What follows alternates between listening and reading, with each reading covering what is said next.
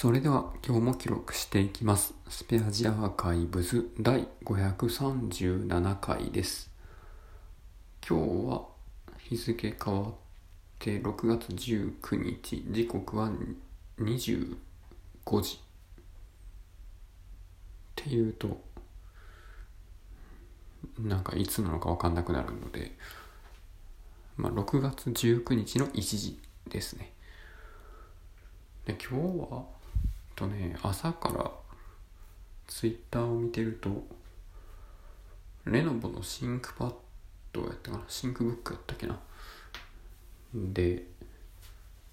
AMD のライゼン7に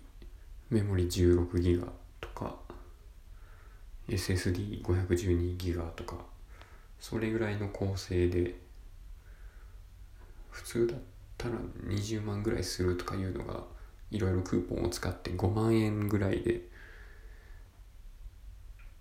レノボの直販から買えてしまうっていうそういうツイートを見かけてからですね。前々からパソコンを新しくしようと思っていた僕はすぐにレノボの直販サイトに行ってですね。えー、ほんまにそんなんあんのかなとか見たんですけどまあその時点ではもうそれはなかったんですよね。で、まあ、同じようなシンクブックの何やったかな。なんかそういうのがあったんですけどでも僕はどっちかというとただノートパソコンを開いて閉じてってできるやつよりもそのまま画面が360度あの裏返しになってちょっとタブレットっぽくタッチパネルで操作もできてっていうようなやつを求めてたんですね。でできれば通勤とかにもなんとか持っていこうと思ったら持っていけるぐらいの画面サイズが14インチでまあ1キロはさすがに切られへんなみたいな。そういうやつをね探してたのでそのモデルがドンピシャで僕に刺さるっていうわけではなかったんですけど、ま、同じような直販の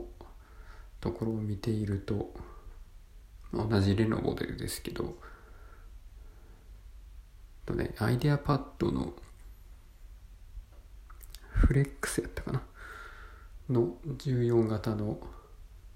AMD とインテル両方あって、まあ、それのいろんなモデルがね売り切れとか在庫残りわずかとかねそういうもうリアルタイムで在庫が減っていっているような、え、感覚を覚えながらも本当に自分が欲しいのは何やったっけなっていうのをずっと悩み続けた挙句、えー、すぐにはちょっと買えなかったんですよね。その見てたアイデアパッドのフレックスの14の AMD のやつが Ryzen 7の5700ででメモリが 16GB で SSD512 っていうその辺の構成はまあある程度固定で見ててでそれが何倍やったかな。もともと12万いくらかのやつが割引されて8万9000円やったかな。とか、まあ、その自分の予算的にも、まあ、ギリギリ10万前後ぐらいで買えたらいいなっていうのがあったので割とそれはいい良かったんですけどただそのアイデアパッドフレックス550のそのモデルがとね USB-C から給電はできるんですけど映像の出力がないっていうのとあと Wi-Fi の規格が今出てる一番新しい Wi-Fi6 じゃなくて5にしか対応してないっていうところでまあ、将来性がなっていう、まあ、自分がねそうそういうのをしなかったらいいだけなんですけどその辺がちょっとなっていう引っかかりがあってであと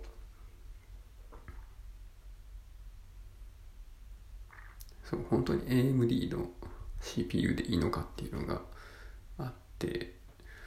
いろいろレビューサイトを見てその CPU のベンチマークを見るとまあやっぱどうやら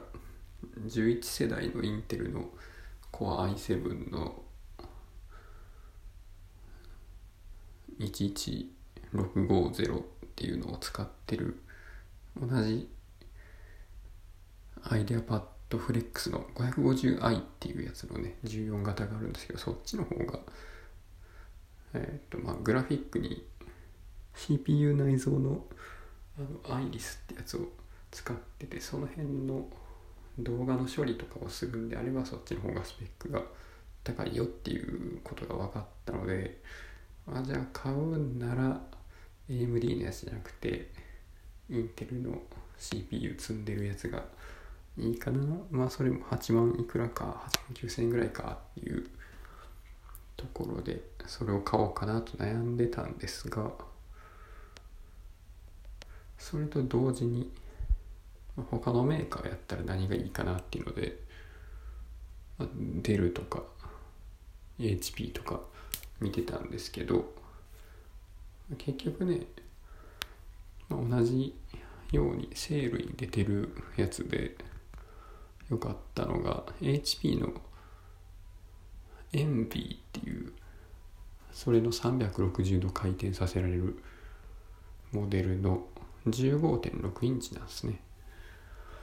でこっちは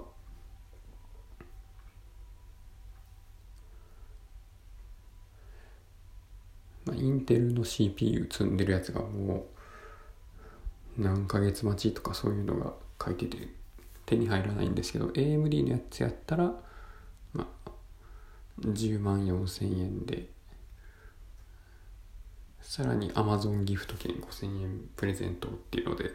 なんとかねあったので。どうしようかな。でもこれ15.6でカバンには入れへんかな。しかも2キロ超えてんのか。2キロかって。ちょっと持ち運びにはきついなと思いながら。でもアイデアパッドの方もね14インチで1.5キロぐらいあるんでこれはこれでね結局持っていけへんのかもしれんなと。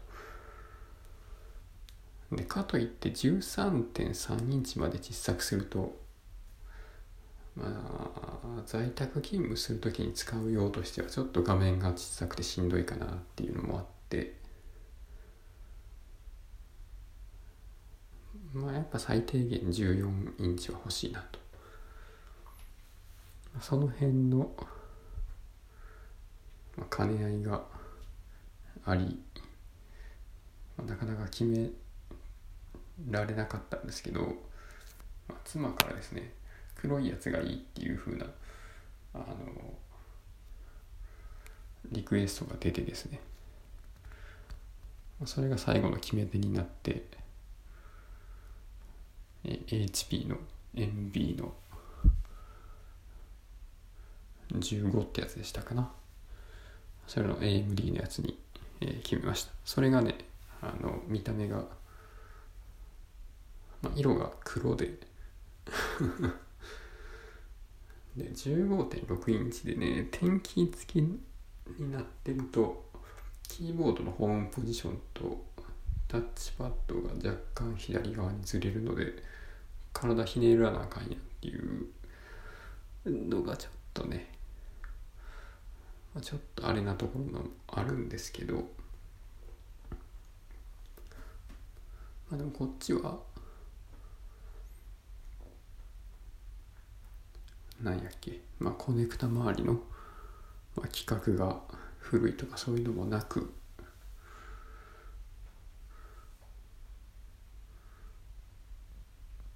15.6インチで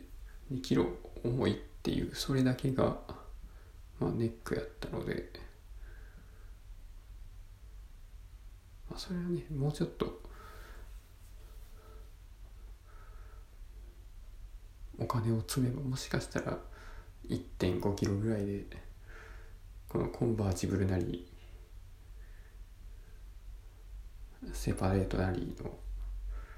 2in1 のねモデルがあるかもしれないんですけどいやでもそこまでさすがにちょっとな、まあ、自分の予算的には出されへんかなっていうのがあったので、まあ、今回ね、いろいろキャンペーンやら楽天リーベイツやら使って HP の方でね直販から買うことになったんですが結局これも、え、注文はできたけどあのみんな殺到したのであの在庫がなくなって、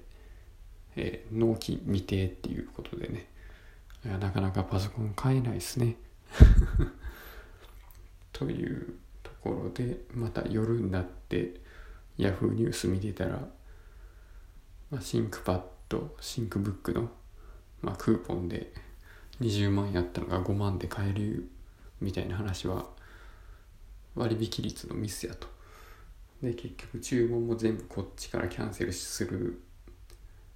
っていう流れになってて。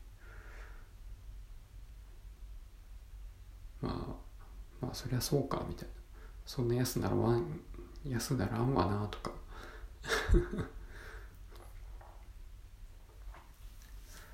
まあ思いつつまあそんなななんていうかね。こう酸っぱいぶどうじゃないですけどああよかったそんな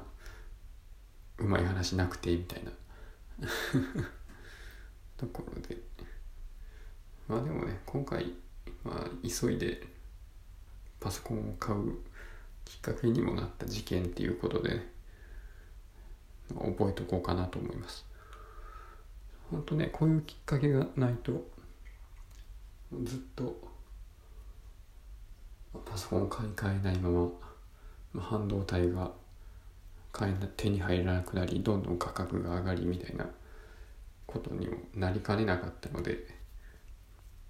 まあ、今がいいタイミングやと思いつつ、まあ、注文さえしてしまえばね別にいつ納品されてこようが急ぎはしませんので気長に待とうと思います。ということで今日はこれで終わります。ありがとうございました。